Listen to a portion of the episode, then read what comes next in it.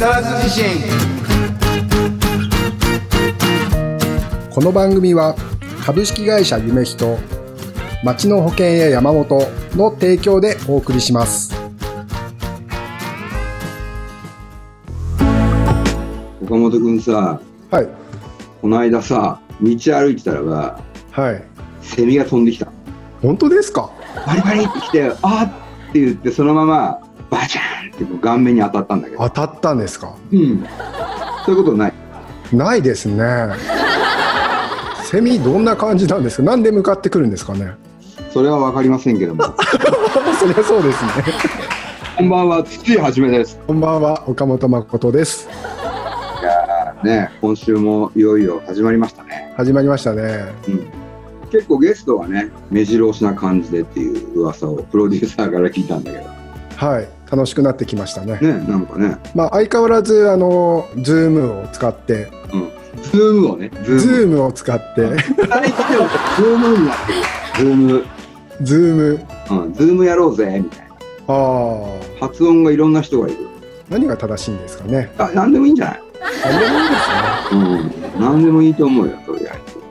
相変わらずオンライン収録ということですけどああ、そうだね。結構ズームやってる？そうですねやってますね仕事でも増えてきましたしうんうんうん。あんまじゃあまだ今も家出てない？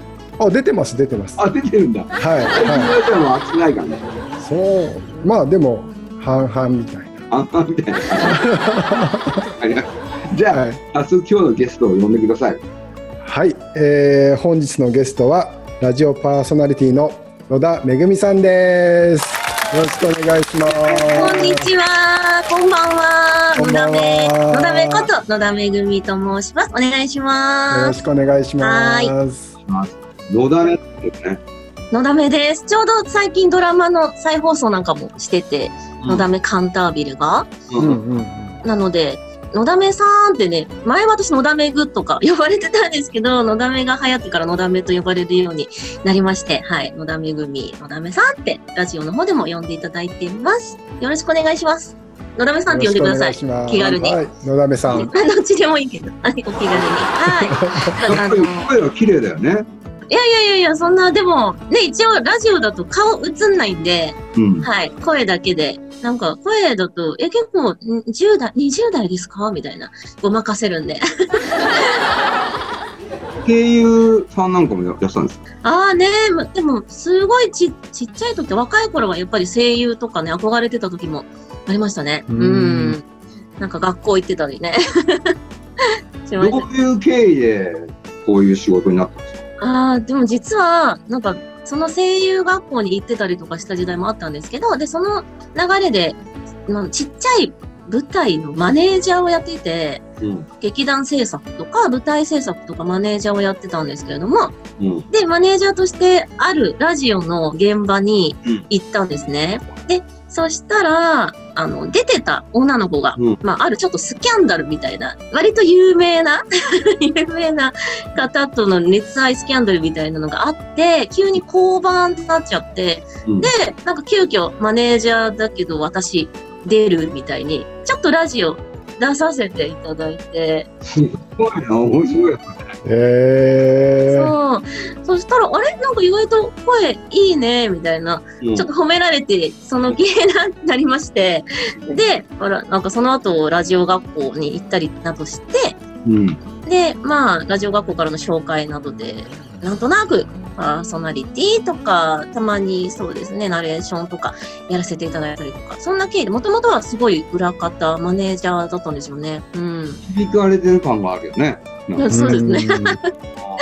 そう、でもやっぱり、なんだろう、何が起こるかわからないっていうか、ね、自分はそんな見てただけだったのに、ふとしたことでやってみたいって思ったんで、うん、だから、それはありがたいなって、ちっちゃい頃とか本当に喋るの苦手で、なんか学校の日直当番とかあるじゃないですか、前に出て喋るのも。声がちっちゃいですって言われてて、うん。なんか行きたくないって、なんか声出すの嫌いだったんですけど、なんかその思いもあるのかもしれないですね。そういうちっちゃい頃の思いもあって、声出したいなって、なんかもう大人になって、ちょっとだけ、ちょっとだけ、そういう夢が叶ったっていうか、なるほど、なるほど。えーそんな感じあです。の、え、その、あの、舞台事件があったのは何年前なんですか今えー、もう何年前なんだろう結構前ですね。もう、かれこれ、でも今のラジオ6年はやってるから10年ぐらい前かもしれないです。うーん。そうですね。うん、でも何、そうですね。そんなことがあったなと今思いますけど。はい。まあでも岡本君、俺たちも結構導かれてラジオやってる感じするよね。そうですね。本当に去年の10月からラジオ番組やらせてもらってるんですけどうんうんうんうん。2年前3年前はまさか筒井さんとラジオ番組をやってるなんて思いもしなかったですえ、ね。もともとお知り合いだったんでしたっけ？もともともう昔からの先輩で、あ、先輩だ。はい、なんか、筒井さんはアーティスト、まあイイケメン芸術家みたいな感じで、でも岡本さん初めてお会いした時、やっぱりすごく真面目な印象があったんですけど、なんか、はい、最近は J、JY パークでしたっけ？なんか、なんかお茶目みたいな、そういう一面もあるんだなって。なんか j y パークが真面目じゃないみたいじゃないですか。えでも自分でちょっと JY パークっていうのをね、お茶目だなと思って。だから筒井さんとの相性も意外といいんだなありがとうございますい。やいやいや、なんかラジオでもね、そういうお二人のなんか掛け合いっていうか、このリラックスした感じが結構好きです。ありがとうございます。はい。うん、あそっか、じゃあ何、なんかそういうきっかけで、なんとな、いつの間にかラジオやってらっしゃるって感じなんですね。なんかね、2秒ぐらいで決まったんですよ。へえ。そうですね。二秒は 食事してたらば、突然ピーンってきて、あ、じゃあラジオやるって、あ、やりましょうで、もう次の瞬間なんかもう電話して決まってたよね。えー、すごーい。いそうでしたね。なんかね。そうなんですよね。あのね、一緒に、カズサ FM でね、今私もラジオやってるんですけど、そういうつながりもね、あって、今回呼んでいただいて、ありがとうございますっていうこちらこそありがとうございます。はい。ラジオは、なんか私が質問するのもなんですけど、ラジオって楽しいですか？ラジオってなんだろうね。なんでしょうね。にとってラジオってのはどうな感じなんか、そう、私でも実は普段人とこうおしゃべりしてめっちゃ続く方でもないんですよ、そんなに。でもラジオのマイクの前だと、すごい喋りやすい自分がいて、な、なんでしょうね。その、顔が見えないっていうのもあるかもしれないけど、やっぱりリスナーさんとのコミュニケーション、今たまたま生放送やらせていただいてるんで、ラジオってあなた聞いてるあなた、でもいっぱい聞いてるのに1対1っていう、なんかその短さが魅力かなって思うのと、あと、ラジオやってると何でもネタになる。だから、ちょっと失敗しても、あ、これネタにしちゃおうみたいな。なんか街で空見上げてても、ああ、これネタになるなって、何でもネタになるのがまさにパーソナリティっていうか自分を認められてるような気がして、それは好きかなと思います。もう鏡のような人だな。すごいですね、やっぱり。う ん僕なんかはすごい無口な人間なんで基本的に。えー、それも意外。絶対嘘。だってめっちゃ喋ってるじゃないですか。でも科目で売ってたタイプですか？ちょっとイケメンって。やってるわけじゃなくて、無口なんで割と。だから、えー、ラジオは修行ですかね。授業えー、私 初めて聞きました。ラジオだと喋んなきゃいけないから。しゃそうですね。喋できれば何も喋りたくない。放送事故になりますもんね。喋んないとね。え、でも間が怖くなりますよね。ラジオやってるとちょっとね。まあだから修行ですね。だから。うーんこの先に何かがあるという修行です。あでもなんか向いラジオおしゃべりお好きそうなんで普通に楽しんでるかなっていういやいや、もう全然、全然、えー人ともあんま合わないし、もう本当よっぽど仲いい人しか合わないし。えー、あで結構仲いい人とはすごく密接みたいな。そうそう、仲いい人とはね、なんかこう、定期的になんかこう、そうなんですか。でもラジオやってみようって言ったのえどっちが先に言い出したとかある？んですか2秒で決まったって。じゃあ、じゃあやろうか、ラジオ。僕ももともと葛飾 FM でも、あの、去年ラジオやってて、ああ葛飾 FM ね。すごいですね。それんが1年で終わりにして、とりあはい。で、なんか、まあ、だからラジオの何かっていうのは、そう僕も初めて、他の番組のゲストとかが出た時あるだけうんで、なんかまあ、うん岡本君とじゃあ次やろうか、みたいな。うん。そして新しい修行が始まったって感じだよね、ね。そうですね。毎回ね、ゲストさん呼んでるから、いろんな話聞けるし、その方に合わなんか合わせるってじゃないけど、なんか毎回カラーもね、違ってくるから、それもある意味修修行っていうか難しいのかなって。わかんない。初めてね、しゃちゃんと喋るっていうのもありますしね。ううんん。そうなんですよ。うーん多分これ聞いてる人は楽しんでくれてるといいなってところはまあいつも思ってるんですけどね。そうですよね。だから、あえてどこに話が進むかわからないみたいな面白さもありますよね。そうですね。うんそう、岡本さんもね、ラジオは、なんか、どうですどうですかって私が結局質問。なんか本当にこんな経験なかなくて初めての経験をさせてもらってるんですけど、はい。それこそ本当に筒井さんのがリードしてくれてるんでこの流れに乗せてもらってるだけですけどね。でもなんかお互い、例えばリードしようとか、お互い喋りすぎるのとまたね、それはそれで聞きにくいだろうし、ちょうどいいっうん、て思いますけど、バランス？れないですねうん、相性とか。うーん、そうです。基本的に無口な二人がやってるんでね。ここ岡本君と月に1回ぐらい会うんですけど、はい。でまあ2人でまあなんかどこどっか行ったりするんですよ。うんうんうんうんまあずもうほとんど無口ですね。でも顔見てるとね、会話なくても、まあ、お互いそれだけ信頼してるというか、逆に信頼がなないと喋っちゃうみたいなのもあるんで、空気感がいいんでしょうね。岡本君がねよくねこうその高級車でねえー、乗せてほしい。迎えに来てで乗る時に「チュース」って言ってで、うん到着するまでずっと無言だもんね。いきなり来る感じですか？あ来たねとかね。そのっこいい。でもなんか今こうやってリモートでやってるから、リモートで喋るのはあんまり実は慣れてなくて、でもなんか今の時代だからこそっていうか、ね、ラジオもリモートで結構キー局とかもリモート生放送とかやってるところもあったりして、で私も一時期東京在住なんでラジオ行けなかったりしたんですけど、こうリモートの準備もしておいてみたいな話もあったりして、そういう意味ではなんかラジオも、で、リモートでもできちゃうんだなって改めて発見、うん、ん、すごいなって思いました。うん、東京は何区ですか？港区、あいいところおーですね。九州は内緒。港区だけどね。なんか周りは結構ね、いいタワーマンとか住んでて、まあ私、ママなんですけど、ママ友たちがすごいいいマンションのパーティールームとか招待してくれます。アリス川公園とかね。ああね、公園も結構いいとこありますよね。でも、そっか、水さんも東京だから、うん。うんあの辺も僕も友達結構いっぱいいますよ。あ、本当ですか？よく行きますよ。うーん。じゃあ今度お茶でもとか言って、ね、生放送で、放送で誘うみたいな。まあ、またあの辺またね、また空気がまあ東京の中でも違うからね。やっぱこの10年ぐらい、うん急にバーンってやっぱね、うんうん出うんましたよね。六本木ヒルズからあそこの流れはもうバコーンってやっぱ変わった。あー全体がバーって、麻布十番なんかもすごい変わったしね。うーん。ですよね。結構街は変わりましたね。まあ私はね、六本木とかじゃないんですけど、そうもうちょっと、もうちょっと庶民っぽいかな。六本木とか、なんか青山、その辺ね、麻布とか行っちゃうと、なんかね、またちょっと違うかなって感じですけど。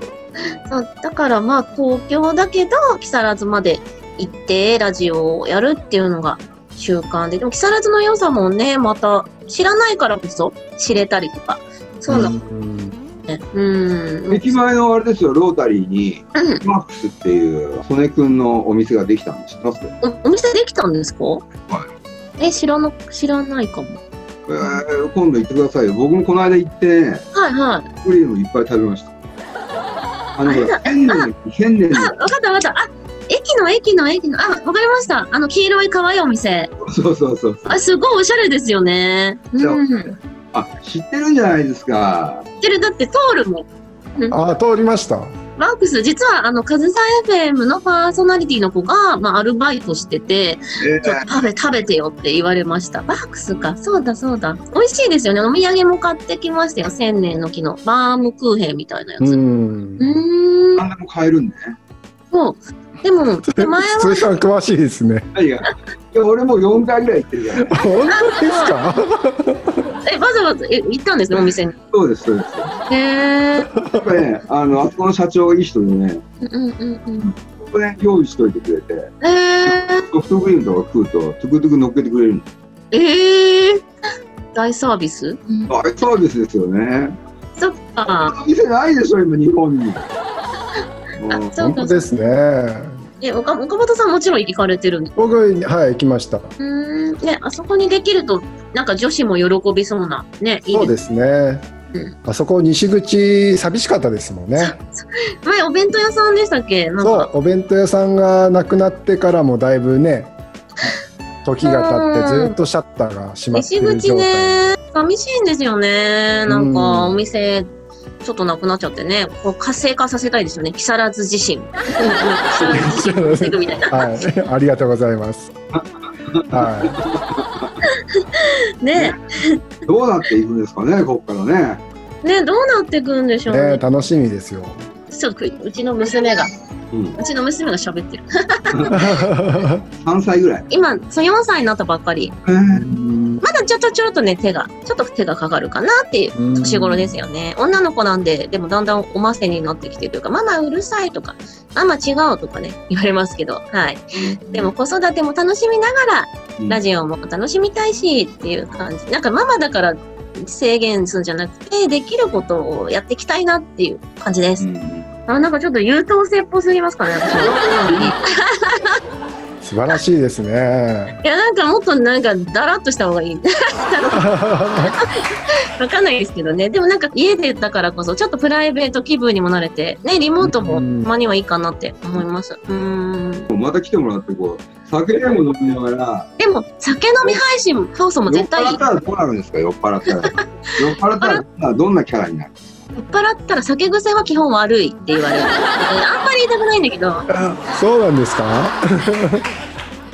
そう。なんか昔とかも友達の彼にちょっとベタベタして友達と疎遠になりそうになったりとか して、あの、なんか甘えるタイプ。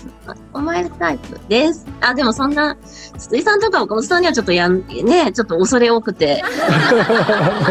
でも、お二人ともお酒強そうなので、どうなんですかね。うん。いや、もう弱くなりましたね。ちょっとね、年齢を重ねると弱くなりましたって言いつつも、もともと強い人もね、大丈夫じゃないですか。でもお酒飲みながらラジオとかも、こういうリモートだからこそできるとかもありますしね。うん僕ね、お酒飲まないですよ、え、飲まないんでしたっけ？飲まないです、飲まないです。あのなんか人人となんかこう話すときとかね、あしようっていう時とかは飲むけど、ー、飲みそうイメージがあったんで、勝手に飲むって思っちゃった。すいません。飲みそうって言われますよね、多分ね。結構僕外見で損してるタイプなんであいやいやいやいや いいんですよ。なんかギャップ萌えってあるじゃないですか。うんこう、え、飲みそうなのに飲まないんだ、可愛いみたいな。飲むとね、量は結構ね、僕岡本君結構行くよね。もう、飲み始めるとすごいですね。うーん。飲み始めるとすごい。ですぐ酔っ払っちゃってなんかやばいよ。そうですか。ええ逆にどうなるんだろう？岡本君には相当迷惑かけていると。いやいやいやいや山。本さんが冷静になっちゃうタイプですかね。あい面倒見て。うん。お酒どうやったら強くなるんですか？なんかやっぱり飲まないと弱くなっちゃうから、ちょこちょこ、うん修行？修行して。ちょこちょこ飲む。毎日ちょビール1本ぐらいずつ飲む。そうですね。あの、アル中にならない程度にね、こう、飲む飲んでいただければ。はい。でも別に飲む必要なく毎日飲みます一杯ぐらい飲みますちょっと、ちょっと飲みます。私、ま、毎日、酎ハイいつも飲んじゃうんですよね。ママの息抜き楽しみみたいな感じで、うん。もう最近9%とか結構出てて恐ろしいですよね。あー9%すぐ酔っちゃうから。うん。あれすぐ酔っ払っちゃいますよね。うんすぐ酔っ払っちゃう。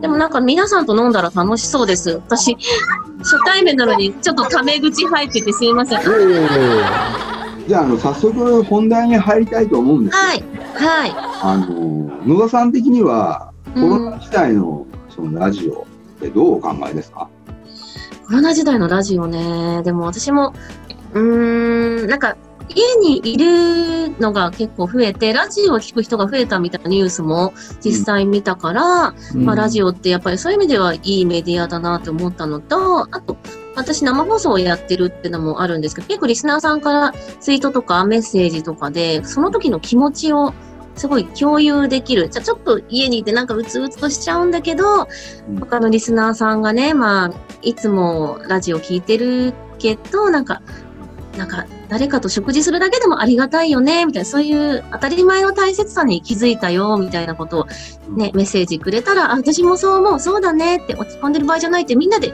結構共有できる、改めてそういうメディアだなってすごく身近で、あと、リスナーさん同士も話せたりとかするから、そういう意味では、あいいなって、テレビとか、まあ、例えば、ツイッターとかも文字、目って疲れるじゃないですか。うんね、目疲れるけど、ラジオだと耳だけで意外と心地よかったりする。うん。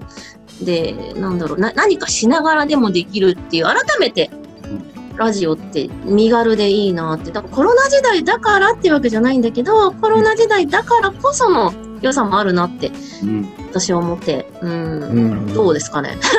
あ野田さんの声は綺麗だから、でも聞いてる人もいいだろうな。ありがとうございます。うん声を磨いていきます。うん心地よさ、私はでも何かしながら聞いてねってよく言ってるんですよ。そんながっつり聞かなくていいからねとか洗濯物をしながらでもいいから、なんとなく音楽とともにね、心地よさを目指してはいますね。うん。なんか褒めていただいたから調子に乗っちゃうぞ。全然岡本さんとか辻さんもね、渋くていい声じゃない。もうお顔もかっこいいのに声もね、素敵なんて。お返ししてくれてるんですね。ありがとうそうそうそうそう。ありがとうございます。いえいえいえいえ。だからこうラジオコロナ時代だからこそのね良さもあるだろうし、これからもなくなることはないだろうなって思うから、情報を伝えることもね、もちろんなんですけどもね。うん、防災ラジオとかカズサイフェも結構やってるから、台風の時とかも去年なんか情報を伝えたりとかですごくありがたがられたから、そういう意味でもラジオはいいですよね。うんからも。あの、あれですね、野田さんはやっぱりなんか聞いてて、うん。言葉の回転がいいですよね。あうんー。岡本君さ、野田さんはいとちょっと喋れる？喋って、ね速度で。いきなり。難しいですね、それは。早くてさ、はい。綺麗にこれあのろれつが回ってるなっていう感じ。本当そうですね。真似できないです、僕には。岡本君、スローだもんね。僕スローです。うん、スロー、やっぱり。考えながら考えながら喋ってるんで。それはでもみんな一緒一緒なんだよ。ああ、じゃあちょっと僕全体的に回転が遅いんですね。うん口の回転がさ。うんでもなんかゆゆっくりね、なんかクラシックが好きな人もいれば、ロックが好きな人もいるかあら、ーそれはいいんじゃないですか？ね、個性だからね。とフォローも忘れない。しありがとうございます。野田キャラいいですね、なかなか。すごい。いいですか？聞いてて明るくなります。そう、私の合言葉は、心は晴れ。ああ、いいですね。いいですね。すいません。でもその心をいつも持ってたいなって、みんなになんか伝えたいっていうのもあるし、自分も元気になれるからいいかなって思います。酔っ払うとどう心はどうなるんですか？酔っ払うと、うん酔っ払うとさすがにろれつ回んなくなるかな。あと人に絡むね。うん。私結構背がちっちゃいから、こう人にくっつくと、え、いたのみたいに言われるんですけど、が145センチしかないんで。あ、はい。ちっちゃいね。ちっちゃいですあよ。あ、いいんだ、高校ね。そうそうそうそう。だから、大きな、酔っ払って大きな人にこう絡むと、うわーみたいに言われますけど、はい。結構お酒大好きなんで、うん。お酒は楽しいですね。お酒、楽しいお酒でね、酒は飲んでも飲まれるなですね。はい。そうですね。でぜひ今度一緒に飲みましょぜひぜひ飲みたいです。飲みながら放送もや、一回飲みながら放送もやったらいいんじゃないですかおね。面白いですう。ね。じゃあ、それやろうよ。とりあえず、今度。うんうんうんうん。またじゃあゲスト来てください。あ、行きます行きます。もう呼んでいただけるなら喜んで。こう酔っ払った私も見てもらいたいんで。あ、いいね。見たい見たい。いいねって絶対逃げるから。はい。ということで、そろそろお時間ですね。ちょっと聞いてよ、マイクロフォンと木更津自身。また来週バイバイ番組ではあなたからの投稿をお待ちしております公式ホームページのメールフォームまたは Facebook ページのメッセージよりお送りください。投稿内容は相談感想何でもお待ちしております。なおこの番組はポッドキャストでも視聴できます。聞き逃した方また聞きたい方ポッドキャストで会いましょう。